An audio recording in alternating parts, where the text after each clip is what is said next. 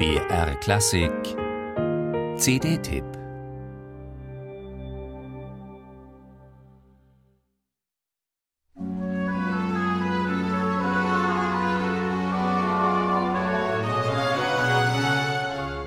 Als die Leipziger Bürger am zweiten Weihnachtsfeiertag des Jahres 1725 zum Gottesdienst in der Thomaskirche gingen, bekamen sie diese gänzlich unweihnachtliche, schmerzliche Musik zu hören.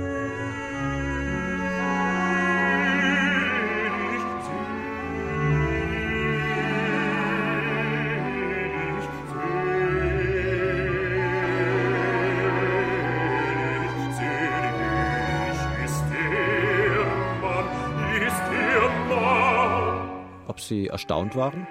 Vermutlich nicht.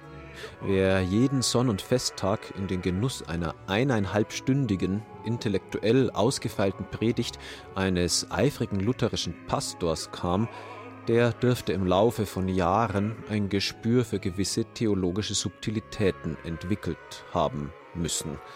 Aha, klar, der 26. Dezember ist in der altkirchlichen Tradition zugleich der Tag des heiligen Stephan, des ersten Märtyrers.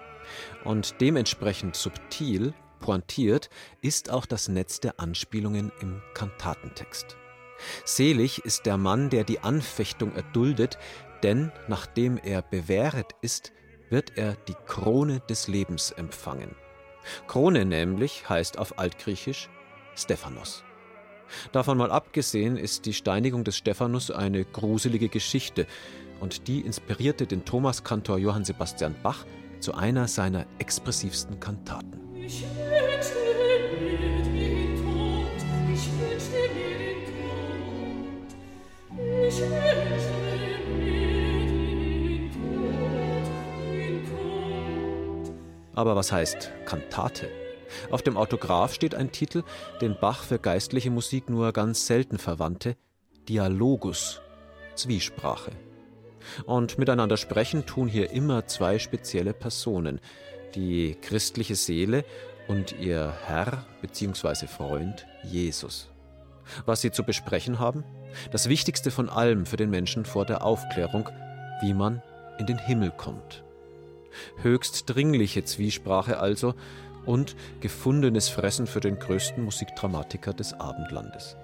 Nirgendwo außerhalb seiner Passionen ist Bach so nah an der Oper wie hier. Emotionale Starkstromleitungen. So kannst du glücklich sein, wenn Herz und Geist aus Liebe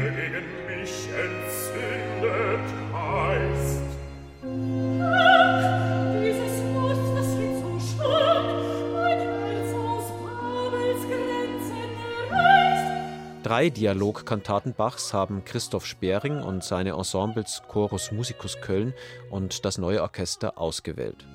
Viele gescheite Gedanken hat man sich gemacht, um die ideale Besetzungsstärke der Instrumentalstimmen, um sinnvolle Temporelationen, um die Registrierung der schließlich sehr präsent klingenden Continuo-Orgel. Und ins Schwarze getroffen.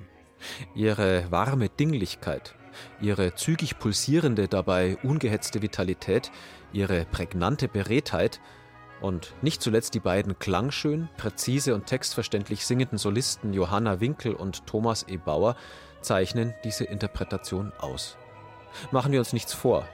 Bachs grandiose, wunderliche Kantaten bleiben eine intellektuelle Herausforderung für jeden, der sich mehr als nur oberflächlich mit ihnen beschäftigen will.